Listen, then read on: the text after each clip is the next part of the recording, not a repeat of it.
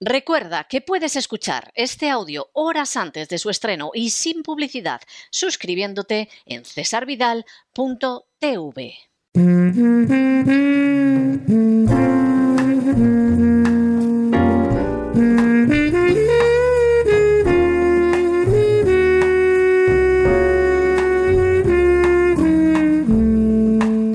La biblioteca con Sagrario Fernández Prieto.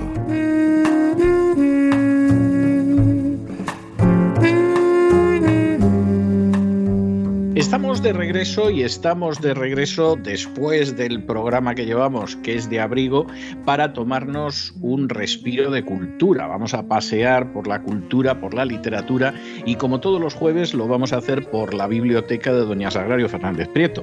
Muy buenas noches, Doña Sagrario. ¿Qué nos trae usted hoy? Muy buenas noches, don César. Pues le traigo un libro maravilloso, es decir, que estoy muy contenta porque yo creo que le, va a gustar el libro y les va a gustar a todos nuestros oyentes. Es de un autor ruso que se llama Evgeny Vodolazkin. Es un eh, profesor de... Eh, no se preocupe, pronúncialo. sí, exactamente, pronúncielo usted como buenamente pueda. Que a, a, ver ahora qué tal, Vodolazkin. Vadalansky. Porque la, sí, es que, es que la, la, O que no va acentuada en ruso se pronuncia como A. Claro, si me lo hubiera dicho antes. Claro, si se lo hubiera dicho antes, lo hubiera sabido. Por el contrario, si usted ve que las distintas OEs, aunque no estén acentuadas, se pronuncian como O, ahí tiene usted o a un ruso del Volga o a un ucraniano. Ah, eso es estupendo, porque cuando me encuentre yo con, alguien del Volga o de, o de Ucrania, y que le dice, por ejemplo, todos los días yo en el mercado y tal, ¿eh? que digo, ¡oh, que te he pillado! Que dice y dice usted, ¿usted es del Volga o es ucraniano? ¿Eh? O sea, es, es así. Bueno, vamos a ver, nos lo estamos tomando con un gran No, no, no, vamos a ponernos en serio porque la, novela es maravillosa. Pero, pero oiga, en España usted de pronto alguien escucha a alguien que dice Sevilla y ya sabe usted que no es de Santander. Por supuesto. O pues dice es que y sabes que es de Toledo. Es ya sabes dónde es. Efectivamente, efectivamente. Bueno, pues vamos a este gran libro de este escritor que se llama Evgeny, pues yo le tuteo, se llama Evgeny. Evgeny sería, pero, pero bueno, no sé. No, no, no es que, vamos a ver, no, no quiero torturarla. O sea, a mí me consta que efectivamente la transcripción que habrán hecho es Evgeny y luego le voy a explicar por qué lo han transcrito así, pero sería Yevgeny además, para ser exactos. Pero no se preocupe usted y prosiga que voy a intentar no interrumpir. Pues, pues eh, es eh, profesor de, de, literatura rusa en la, en la, universidad, ha recibido muchos premios por, por este libro y el libro eh, es una auténtica maravilla. Después de leer muchos libros que están bien, que, son buenos, pero que sabes si eres muy lector, que se te van a olvidar eh, relativamente pronto, por lógica, y de vez en cuando aparece uno como este que sabes que te vas a acordar siempre de él porque es especial. Es especial por la época, por los personajes, por los sentimientos, por absolutamente por, eh, por todo. Cuenta Está ambientada en el siglo XV, en la época medieval, el siglo XV, y Rusia ya es un, atractivo a sumar, en la Rusia más profunda y en la época de la peste, cuando la peste se ha convertido en una plaga que se está extendiendo por, por toda Europa. Y en esta época hay un joven huérfano que vive en el bosque con su abuelo, que es un curandero local y conoce todos los secretos de las hierbas y los, remedios naturales. Este es el, comienzo, que, un poquito de lo que dicen al final para hacernos una idea. Y para hacernos ahora una idea del, tono, fíjese simplemente en los prolegómenos, perdón, prolegómenos, que son dos páginas o, tres, y habla de, algo que es mm, precioso, es de esos libros que te hace pensar, pensar en la vida que estás llevando, en lo que podría ser, en lo que es tan elemental, pero nadie se ha parado a, hacerlo. A lo mejor se ha dado cuenta, pero no lo hace. Pues habla de que este, este señor, el protagonista, tuvo dos apodos, que uno de ellos era Rukinek, porque procedía de un pueblo llamado Ruquina, y otro apodo era Brack, que significa el, médico, porque para sus contemporáneos fue ante todo un, médico, que sea la última vez que me Exactamente. la última vez. Que me estoy poniendo nerviosa. no, eh, bueno, sí, no, no, nerviosa no me pongo, lo que pasa es que me da la risa y ya lo hemos liado. A ver. Es médico, sí. Bien, prosiga usted, prosiga usted. Bueno, pues eh, esto viene del verbo brati. No, déjelo, déjelo, no se preocupe. Que, significa no la, conjurar. Y em, esto ya presupone que en el proceso de curación hay un papel esencial que se le corresponde, que se corresponde y que se le concede a la palabra la palabra como tal significara lo que signicara. Y aquí viene una de estas reflexiones que se suceden a lo largo del libro. Y es que dado el número limitado de medicamentos que existían en la Edad Media, el papel de la palabra era mucho más relevante de lo que es ahora y era mucho más necesario hablar mucho. Y hablaban los médicos. Los médicos hablaban mucho, conocían algunos remedios contra las enfermedades, pero no perdían la oportunidad de dirigirse a la enfermedad de forma directa, hablaban directamente con la enfermedad, pronunciando frases rítmicas, aparentemente libres de significado, pero haciendo conjuros contra la enfermedad, intentando convencer a la enfermedad misma, hablando con ella, de que abandonara el cuerpo del paciente, porque en esta época la frontera entre el médico y el curandero era todavía muy, muy relativa. Y en esta época también dice el autor, hablaban los enfermos. Los enfermos eh, contaban a los médicos con todo, con todo detalle cómo era su enfermedad, cómo pasaban día tras día, y de esta manera el médico hacía que el enfermo fuera sacando su enfermedad al exterior que su enfermedad le fuera abandonando. Es que es todo modernísimo, porque esto eh, eh, lo sabemos bien los psicólogos, los psiquiatras, por supuesto, una manera de, echar fuera de ti lo que te, lo que te hace daño. Es, es, hablarlo. Y también hablaba. no, sabes, no sabes si es superstición o psicoanálisis. O sea, es de eso que te quedas. Eh, a ver cómo analizo yo esto, ¿no? Sí, entonces los parientes, que es otra cosa curioso, curiosa, los parientes también podían mostrar abiertamente sus temores, algo que ahora es, es, imposible. Los familiares ahora hay que reconocer que se ponen pesados y los médicos procuran quitárselos de encima porque muchas veces quieren preguntas concretas y están en su derecho y otras veces buscan eh, lo que hacían estos familiares que iban a ver a este, a este curandero, hablarle, contarles, decir explicarle cómo se sienten ellos y los temores que tienen sobre que esa enfermedad fuera eh, incurable.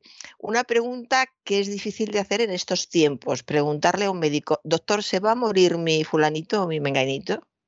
Nadie se atreve a hacer una pregunta así de directa porque además ningún médico se atreve a contestarla en esos mismos eh, términos.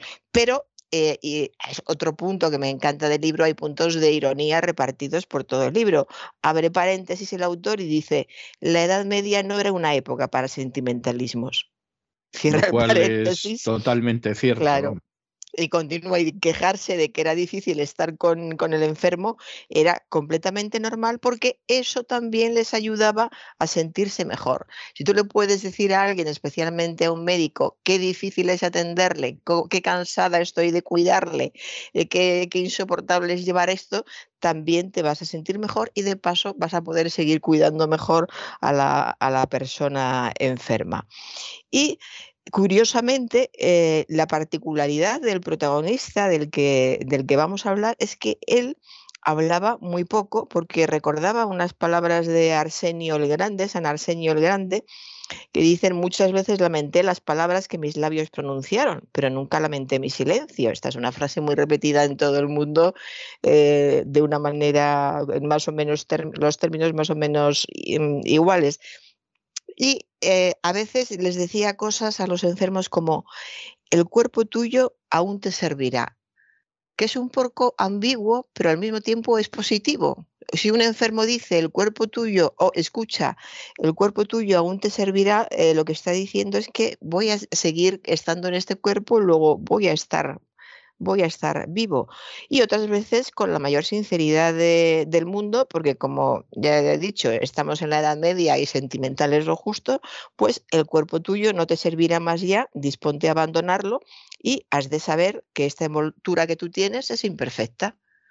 Entonces te vas al otro mundo sabiendo que para qué vas a seguir en un cuerpo que te ha tocado, pues está muy mal, eh, mal hecho, es imperfecto, te va a dar disgustos, casi es mejor que te mueras. Es una mezcla, estos son los visto, Visto así, visto así, algo de verdad. es solo para que se hagan una idea las personas que nos escuchan de, de esta mezcla de mentalidad diferente, de crudeza, de ironía, de un humor muy, muy especial, de cómo se conecta con sentimientos que tenemos ahora, aunque los tratemos con muchos más circunloquios. Es decir, que eh, esto, que son los prolegómenos, prolegómenos, nos da ya idea de, lo especial que es este libro. El caso es que este curandero, por supuesto, tenía una enorme fama, recibía a muchísimos eh, pacientes y eh, a veces lo único que hacía era poner la mano en la frente del enfermo, simplemente le tocaba la, herida y se curaban. Se, curaban o, porque tenía el poder de dejarles la palabra y la palabra eh, expresada por los propios enfermos les curaba, o porque este médico, este curandero, poseía el elixir de la inmortalidad, que era lo que pensaban la mayoría de campesinos y no campesinos, porque iba gente de toda condición, cuando trataban con él. En, algunos, mm, casos, en algunos casos era era, era, imposible eh, curarlos. Y entonces eh, siempre había un consuelo, pero no había, no había medias cintas, no había envolturas para, para dulcificar.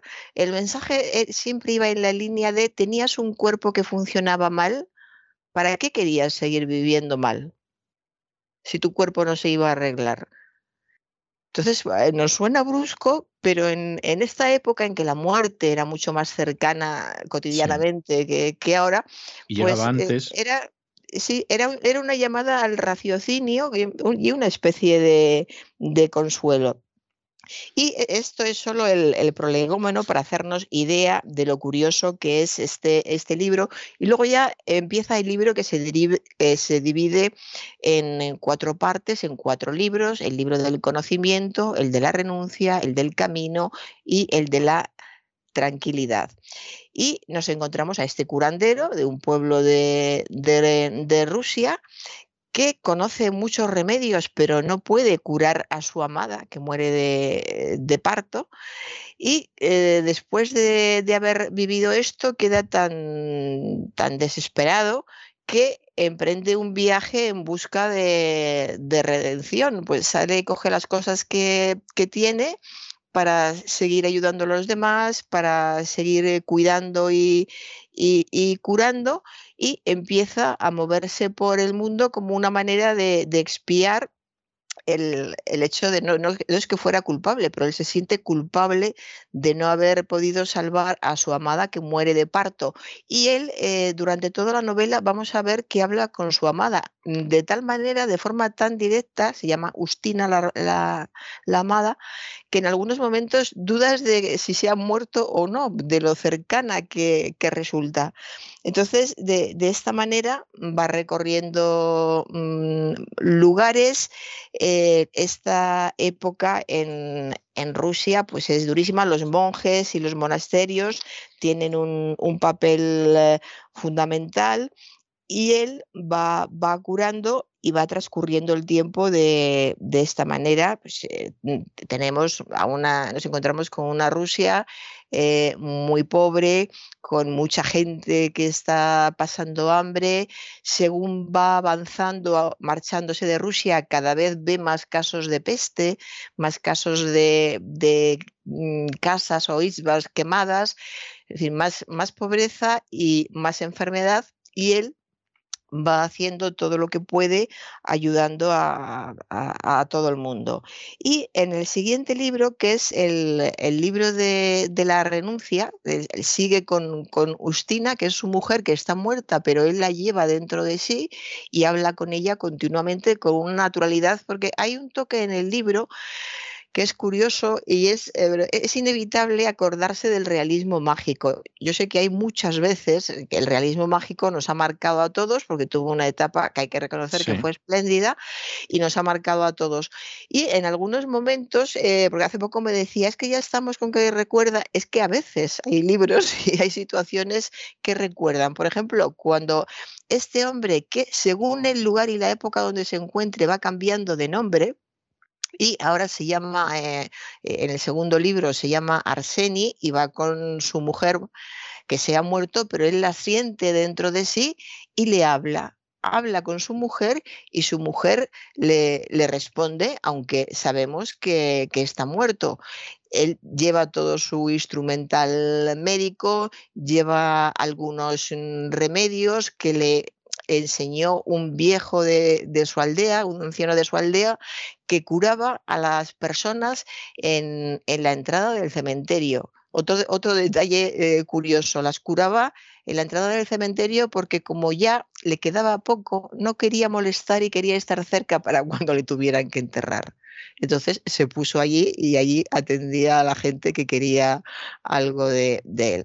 Coge también todos los manuscritos que puede de un monje muy famoso en la época que se llama Christopher o Christopher, y eh, de esta manera sigue eh, andando y encontrándose con pueblos completamente arrasados con la peste, con un mal olor impresionante y conociendo gente. Hay personajes secundarios clave que son significan un avance porque todo esto es un viaje iniciático, como dice alguien, es que hay algún viaje que no lo sea, pues algunos más que otros. Es un viaje iniciático haciéndose a sí mismo. Y eh, este, este hombre, este monje, el protagonista, se va adquiriendo cada vez más conocimientos, está ansioso por conocer cosas, por conocer. Se encuentra con un comerciante alemán y rápidamente quiere conocer su lengua, y lo, eh, empiezan a hablar en, en, esa línea de aprender alemán. Y después de un tiempo conviviendo, porque llevan el mismo camino, cuando se despiden, él ya ha aprendido su lengua, ya ha aprendido su, mm, eh, su, forma de pensar, porque cuando aprendemos una lengua aprendemos también una forma de pensar diferente a la, a la nuestra y va transmitiendo muy bien esa impresión de que va creciendo por, por dentro, que va eh, alimentándose, llenándose de todo lo que, lo que va eh, llegándole. Y al mismo tiempo no deja de transmitir la idea de que él lo que quiere es renunciar a sí mismo, no ser importante eh, él como persona, simplemente encontrarse en la mejor situación posible para que un día en el que Dios le llame eh, pueda, pueda ir hacia él o sea bien recibido por Dios porque no posee nada, nada más que el ansia de, estar con, con Dios. De modo que eh, va en, esta línea continua, continuamente y en muchos casos el tema de la palabra sigue siendo fundamental. Eh, hay un momento en el que se encuentra con, un enfermo y, le dice abiertamente al enfermo que no puede curarle, que tiene una enfermedad eh, muy difícil, muy rara, que no sabe cómo hacerlo y que no puede, no, no tiene medios ni métodos para, para curarle. Es consciente de eso y pasa con él eh, uno o dos días hablando sin dejar de, hablarle. Y según va hablando con él, eh, van pasando las horas y a los dos días empieza a mejorar. Y cuando ya por fin se despide, el, eh, el enfermo se ha curado. Es decir, que ha mejorado sin necesidad mm, eh, de, ningún otro método, sin hierbas, eh, sin mejunjes, se ha curado hablando con él. Está el poder curativo de la palabra y está el poder que tienen algunas personas en concreto para curar con la palabra. Es una, son referencias religiosas continuas las que hay en este, en este libro, porque eh, la creencia en Dios eh, era fundamental en, en, la Edad Media, en otras épocas también, pero es que estamos hablando de la Edad Media, era fundamental en la Edad Media, todo estaba en manos de Dios, ahora también, siempre voy anticipándome por si me corrige. Entonces había. No, yo la, la, dejo hablar, la dejo hablar, no se preocupe. Vale, vale ya veo que bien pues eh, él va en esa línea de querer ayudar, querer que la gente se salve primero en la tierra, que se sanen y si, y si no es posible que estén en buenas condiciones para, para llegar cerca de Dios. Y él es muy consciente que él tiene que mejorar, tiene que, tiene que, renunciar a todo lo que hay dentro de él que le hace ser peor persona, eh, su supuesto egoísmo, que no se ve en, ningún momento, sus mm, pretendidas pasiones, que tampoco se ven, porque desde el principio la impresión que tenemos es que ese hombre es especial y ese hombre está señalado por la mano de Dios desde que aparece en, la historia. Y esté donde esté, a través de las épocas, a través de Europa, en un país o en otro, siempre va a ser de esta manera. De modo que continúa su camino, sale de Rusia, cruza Alemania, una Alemania, pues aparte de Alemania, una Alemania que está igualmente eh, arrasada por, por, la peste y donde encuentra también situaciones eh, terribles y pasa a Italia. En Italia, porque él va cambiando de nombre según el país en el que, en el que se encuentra. Eh, no dice claramente que sea porque allí le llaman de esa manera, se le empieza a llamar de otra manera en la novela y en Italia se le llama Arseni, eh, no, en Italia se le llama Ambroyo, en, ha sido en, antes donde se le llamaba Arseni, en Alemania. En, Italia, Ambroyo que sí es más lógico porque es un nombre italiano. En Italia conoce eh, a un vinicultor, hay luego muchos personajes sueltos que tienen un encanto muy especial.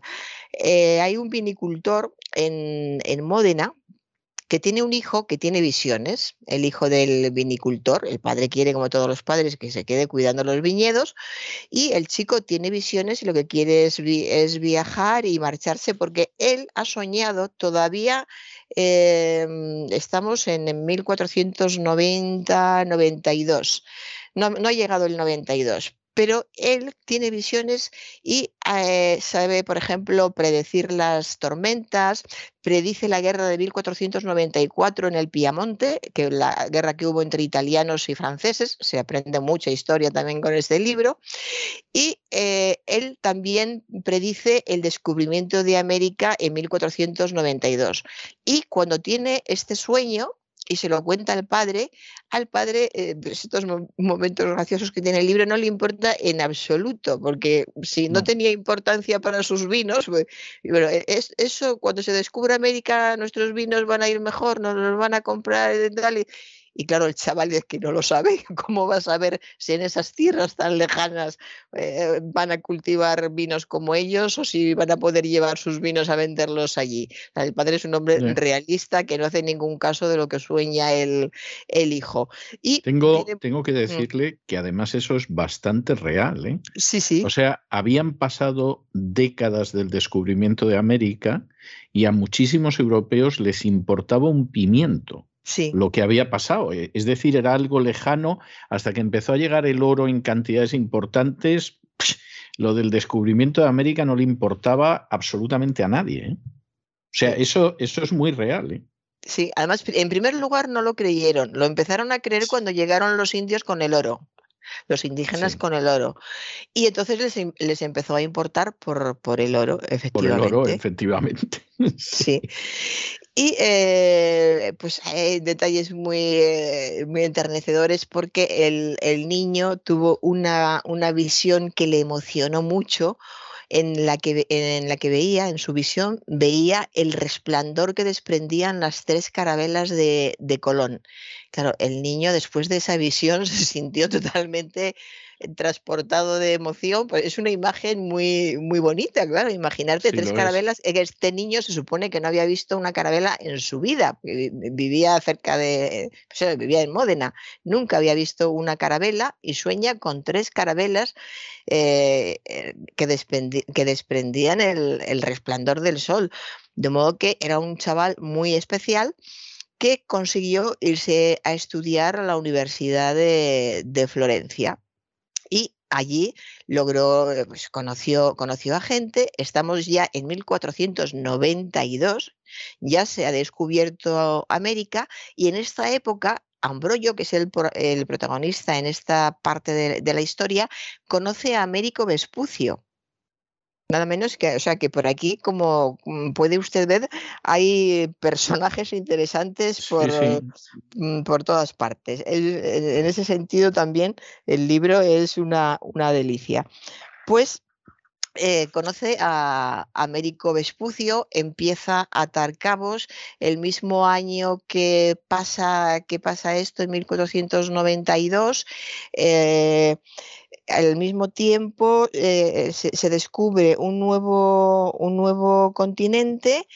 Mm, yo conozco a Américo Vespucio Mm, y, al mismo tiempo hay un, autor que no recuerdo ahora el, nombre que, se, que surge, es que se cita al principio del, libro y todos tienen una fecha común, el 1492. Entonces el chaval guiándose por esto y como todo remitía a estos dos casos, más luego el ruso decide que se quiere marchar a, a Rusia. Es muy curioso cuando el padre le dice, pero ¿cómo vas a irte a Rusia si, si eso está en el límite del espacio? Eh, habitado, le dice el padre, pero si eso está en el límite del espacio habitado, era como decirle, está en el fin del mundo. Y el chaval le responde, en el límite del espacio tal vez aprenda algo sobre el límite del tiempo hay unas, unas respuestas y unas mentes muy inteligentes y muy, y muy curiosas. Y eh, hay en un momento, este, este personaje es una pena que luego se, se pierda un poco porque es muy interesante este, este joven. Eh, abandona a Florencia y, dice que bueno que abandona Florencia y la verdad es que lo, lamenta porque en esos años se encontraban allí muchas personas muy valiosas en esos años en Florencia fue una época realmente increíble para todo el mundo en Florencia estaban Botticelli Leonardo Rafael Miguel Ángel, cuyo papel en la historia de, de, la cultura ya entonces estaba muy claro. Y como dice este, este chaval, ya estaba muy claro para, para, él entonces que todos ellos iban a ser muy importantes y los admiraba a, todos. Pero eh, a él le interesaba mucho el tema del fin del mundo. Se acercaba a estas personas que tanto sabían y que eran grandes artistas y les preguntaba por el tema. Y se sentía muy desazonado y muy frustrado cuando decía, ¿saben tanto y no saben nada sobre el fin del mundo? Él quería saber hasta dónde se terminaba el mundo, dónde, esa era su, su gran obsesión. Y llegó a una conclusión y era que esa cuestión a ellos no les preocupaba porque ellos creaban para la eternidad. Fíjese qué bonito, ¿no?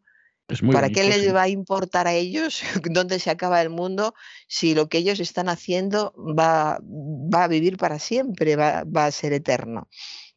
De modo, bueno, que por fin sale, puede salir de, de, Florencia, llega a Rusia, llega a Leningrado y allí tenemos eh, la, la, historia de, de este chico, eh, su contacto con el protagonista, con Arseni, el, el médico y eh, todo lo que va surgiendo entre, entre ellos. Hay también, hay muchos guiños porque em, como hay saltos en el tiempo, hay un momento en que nos encontramos en 1977. Atención, hay saltos en el tiempo, pero nunca te pierdes en este libro.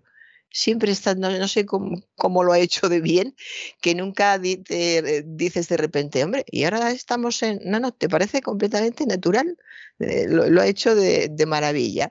Pues eh, de repente estamos en 1977 y se encuentra con un doctor en historia llamado Stroev, escrito Stroev con, eh, V, será Stroev más o menos, y, una rusa que está embarazada, que tiene, una rusa que tiene un, hijo pequeño. Y allí se hospeda y le habla, esta rusa es la que le habla de, de, Arseni, al que ya se le conoce en toda Rusia el loco por el Cristo medieval.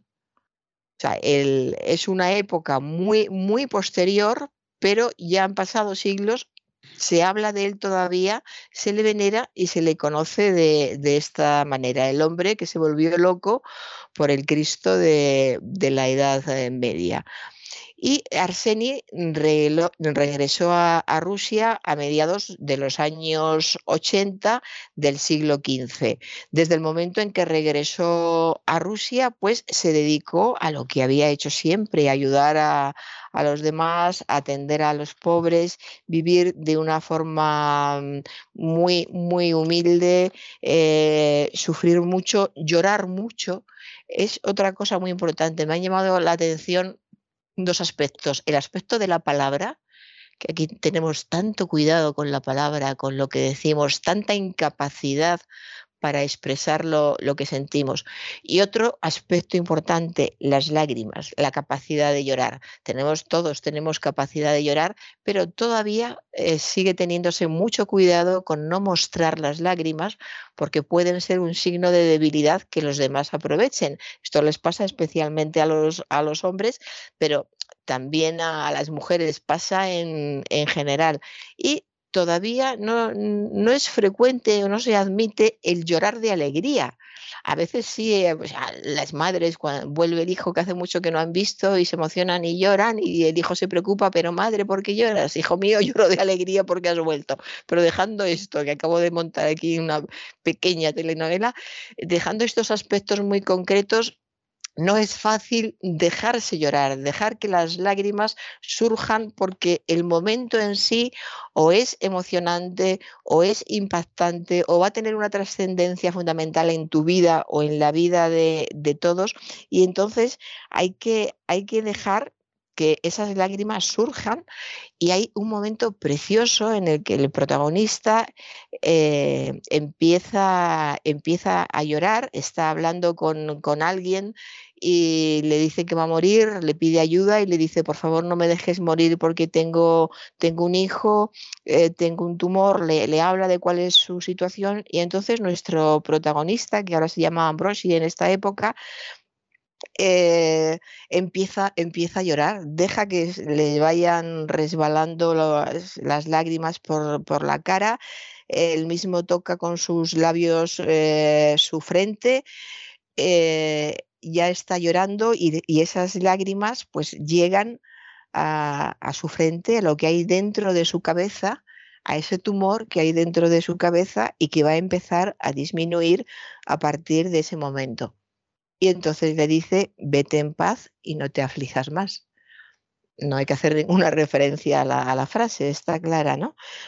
Y eh, él sigue, Ambrosi, el protagonista, sigue llorando y cuando le pregunta el, que ha sido recién curado que por qué llora, dice que llora, llora de, alegría, se vuelve hacia un lobo que ha estado silenciosamente a su lado todo el tiempo esperando a ver qué, qué pasa y entonces el lobo comienza a lamer sus lágrimas.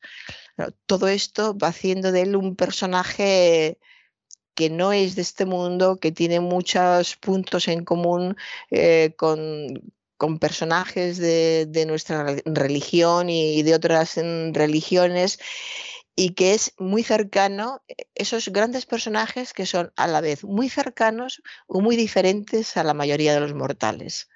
Eso tan, tan difícil de, encontrar, ¿no? Eh, estas personas de, este tipo.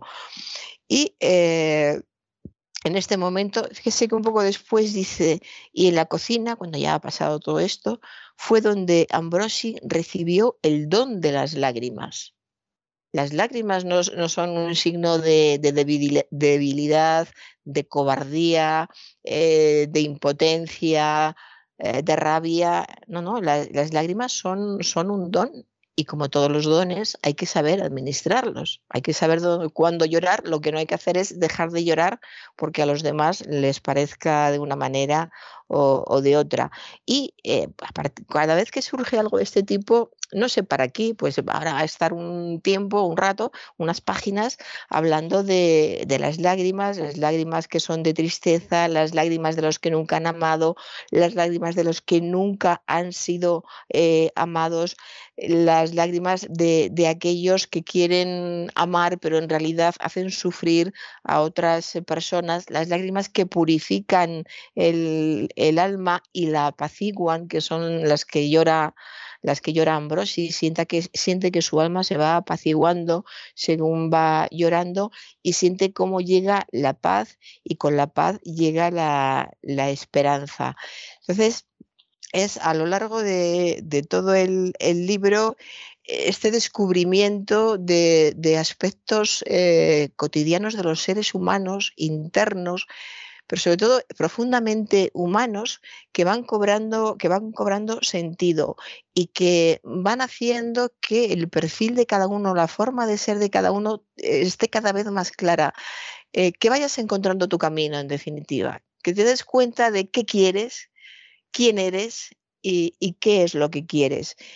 Entonces él se da cuenta de qué es lo que quiere y lo que quiere es, ser, ser, monje, quiere que le hagan la, tonsura, perdón, quieren que le hagan la, tonsura, quieren que le corten el, pelo en cruz en dos mechones, como se hacía en, en, la, en la época que era, es algo, era algo simbólico, como una manera de expresar que iba a abandonar sus pensamientos eh, terrenales y adquiere un nuevo nombre que a partir de este momento, ya hasta el final, esto es al final del libro, va a ser Laurus. Y Laurus es precisamente el, eh, título del, libro. Y a partir de este momento... El título del libro en inglés, tengo que decirle. En español también. Eh, no, claro, en español también, porque seguramente lo han traducido del inglés. Es, decir, si lo hubieran traducido del ruso, el título del libro sería Lafre. Y, la traducción? y Laurel. Y por cierto, tengo que decirle que en todos los idiomas que yo conozco que se ha traducido, no he visto todas las versiones, pero en francés, en italiano, etcétera, eh, han traducido por Laurel en francés, en italiano, etcétera. Es decir, que ellos seguramente sí que tradujeron del ruso. Sí. fíjese que estoy leyendo ahora más abajo, perdone, que dice, Laurus es un bonito nombre porque la planta que también lleva el mismo nombre es curativa y además, al ser de hoja perenne, anuncia la vida eterna. Claro, si lo hubieran Está bien traducido. porque lo hubieran traducido. Si ponen laurel en la portada hubiera sido raro, la verdad. En España, cuando que el laurel es una planta tan cotidiana, ¿no? Bueno, puede ser raro, pero en cualquiera de los casos hubieran traducido el título del libro. ¿eh?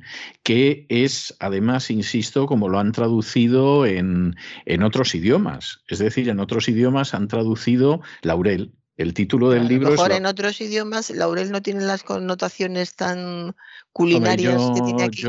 Yo, mm, tengo la sensación de que tanto en Francia como en Italia el laurel se utiliza igual. Si me hubiera dicho usted Gran Bretaña, que como usted sabe yo sustento la teoría de que no la han invadido nunca porque no hay ejército invasor que aguante la dieta inglesa, o si me hubiera dicho mm. Estados Unidos, pues yo lo creería, ¿no?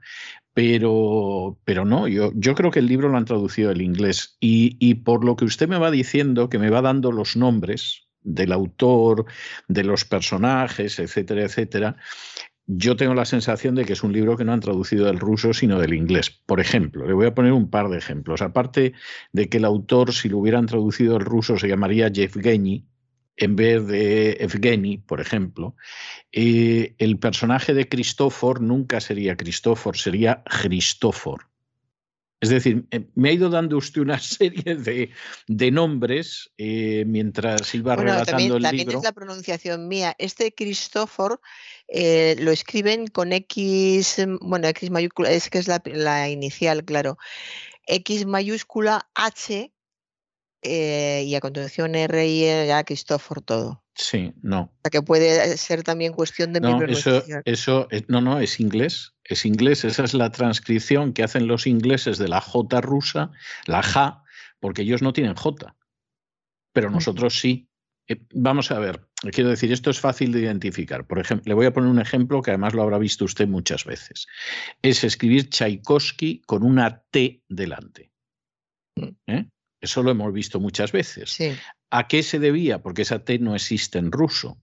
¿A qué se debía? Pues muy sencillo, a que eran libros que se traducían del francés y en francés la che se lee sh y, sin embargo, para pronunciar la che colocan una T delante.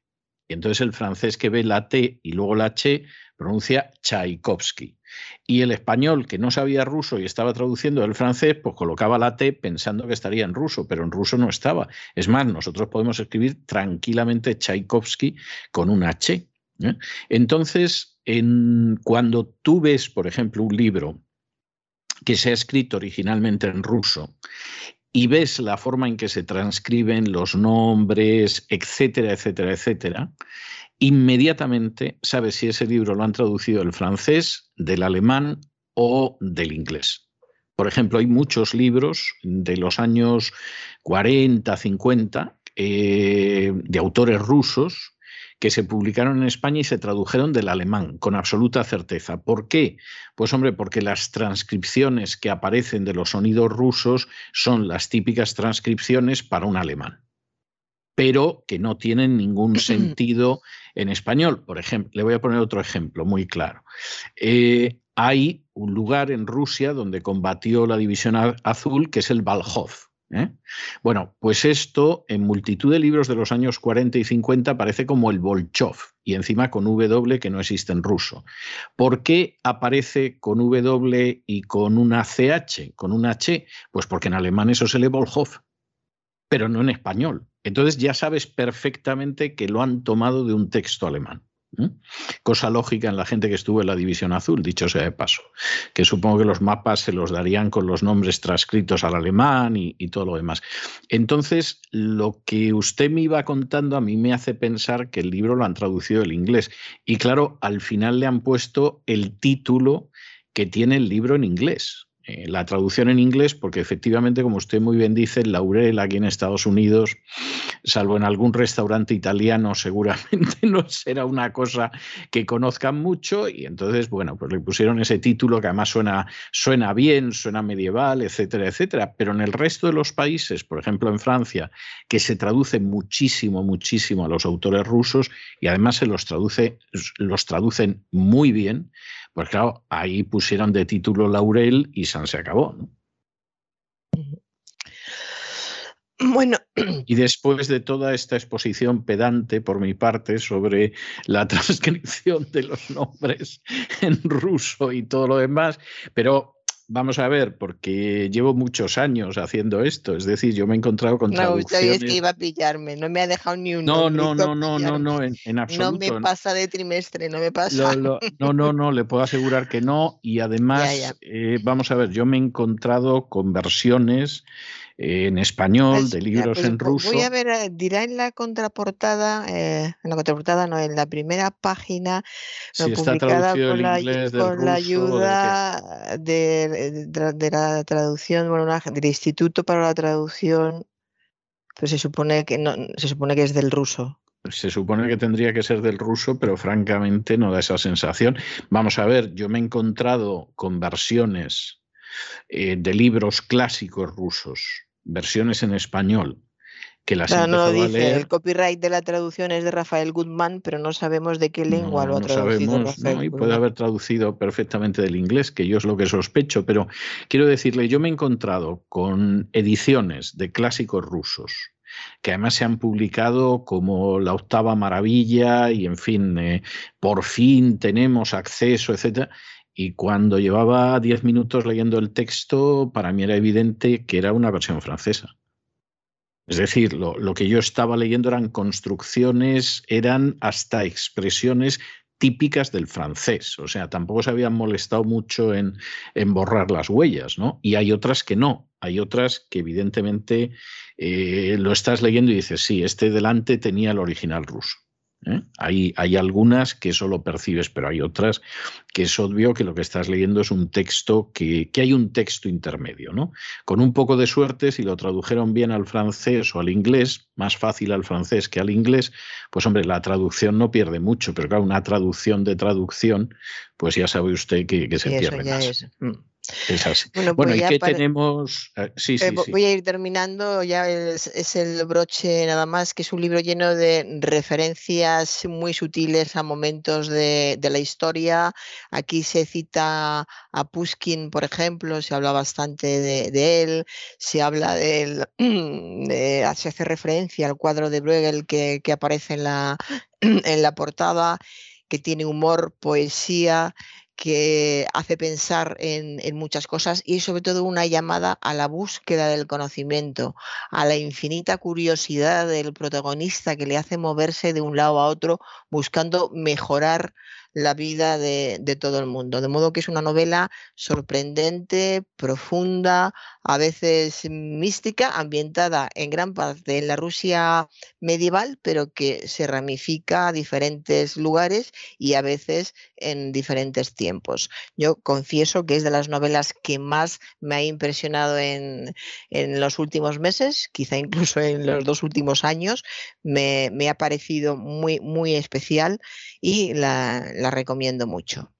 Y, le quedó, muy bien, ¿eh? porque luego, luego ha publicado otras cosas y están bien, pero no llegan. ¿Eh? O sea, yo creo que esta le, quedó redonda. A lo mejor además es que llevaba mucho tiempo escribiéndola y finalmente cuando apareció... trabajo tiene, trabajo tiene muchísimo esta novela, seguro. Muchísimo. Pero bueno, en principio efectivamente le quedó redonda, ¿no? Luego usted sabe que a veces las editoriales presionan si hay éxito para que saques novelas eh, lo más rápido posible y si puedes dos al año y todo lo demás. Y entonces, claro, no es tan fácil que te salga igual de bien. Para desgracia del autor, porque yo estoy convencido de que a, a los lectores los engañas una vez, pero no les engañas dos y, además lo he comprobado, lo he comprobado en distintos autores que tuvieron primero una novela con un lanzamiento impresionante, la novela se vendió de maravilla porque hicieron un montaje publicitario impresionante, pero luego la novela en realidad era flojita y ya la segunda novela eh, fue muy complicado vendérsela a la misma gente, ¿no? Aquí no, aquí yo creo que te quedas con las ganas de leer otra novela más que pueda venir después y ya veremos lo que sale. ¿Y qué tenemos, no sé si para jóvenes o para niños? Para niños, para primeros lectores es un álbum en formato rectangular eh, que se titula La gran pregunta. El autor es Wolf Erbuk y el protagonista es, es, un niño que está celebrando su cumpleaños, apagando, son figuras eh, eh, muy, muy ilustraciones muy esquemáticas, quiero decir, y Em, el hermano o alguien que está cerca le va, diciendo en cada página algo diferente. Es para celebrar tu, cumpleaños por lo que estás en la Tierra. El libro se titula La gran pregunta. Nunca vamos a ver al niño protagonista, que sí aparece en la portada y en todas las páginas, eh, hacer la pregunta pero la gran pregunta se va repitiendo a lo largo de cada página pues em, ¿para qué estoy yo aquí? ¿Para que celebres tu cumpleaños mientras apaga las velas? O para ronronear, le dice el gato al niño, porque el gato es, es lo que hace. O un piloto le dice, pues estás aquí para besar las nubes. Es decir, que cada uno responde, la abuela responde para que yo pueda mimarte, por supuesto. Es decir, que cada uno responde desde su punto de vista. Es un libro muy sencillo, muy elemental, pero es de estos libros que los niños disfrutan mucho porque están muy cerca de ellos, tanto los personajes que aparecen, aunque sean de ficción como el piloto, o la realidad eh, más cercana, que es la abuela, todo es muy familiar para, para, ellos y se les acostumbra desde el principio, no voy a decir a la filosofía, aunque muchos dirían que sí, que es filosofía, que la primera vez que alguien se pregunta ¿para qué he venido yo al mundo? está haciendo filosofía. Y esto lo, admiten en general todos los filósofos. Otra cosa es que esa pregunta te la hagas a los 5 años o a los 50, pero eso ya sería otra cuestión, otro tema.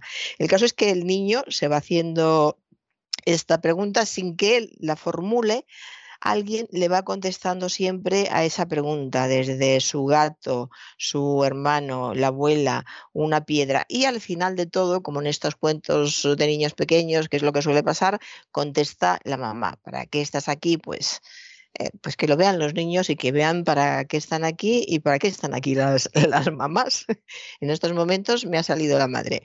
Y el niño pues va, va a pensar y, va a llegar un, momento que es muy habitual en este tipo de, cuentos, como los niños son muy nerviosos y muy rápidos, muy ágiles a la hora de, percibir imágenes y de darles contenido, va a empezar a responder, eh, esto lo, lo, he vivido, desde, desde la primera vez que se hace la pregunta, el niño va a ir respondiendo para que está, que muchas veces no va a tener que ver absolutamente nada ni con ninguna imagen ni con ninguna pregunta que aparece en el libro, pero los niños que, que, están, eh, tienen muy claro, pues estoy aquí para ir al colegio, si les gusta mucho estar en el colegio, o estoy aquí para ver la televisión, porque hay muchos que, pues sí, están aquí para, para ver la televisión, y hay muchos que dicen directamente para que mamá me bañe, o que para papá me lleve al zoo, etcétera. O sea que es también una manera de hacer que los niños expresen de forma eh, autónoma porque les sale espontáneamente el decir qué es lo que más les gusta, qué es lo, lo que conseguimos con este tipo de libros, que los niños formulen en voz alta qué es lo que más les gusta hacer, cómo es, cómo mejor se sienten ellos. De modo que es un libro que les va a gustar mucho, tanto a los niños de alrededor de cinco años como, como a los adultos. Son unos dibujos muy sencillos, muy limpios, con muy pocos trazos. Y, siempre que este tipo de dibujos es así de pocos trazos, al mismo tiempo tiene que ganar en expresividad para que comuniquen mucho. De que es, es un libro que va a gustar a toda la familia. La gran pregunta de Coquinos.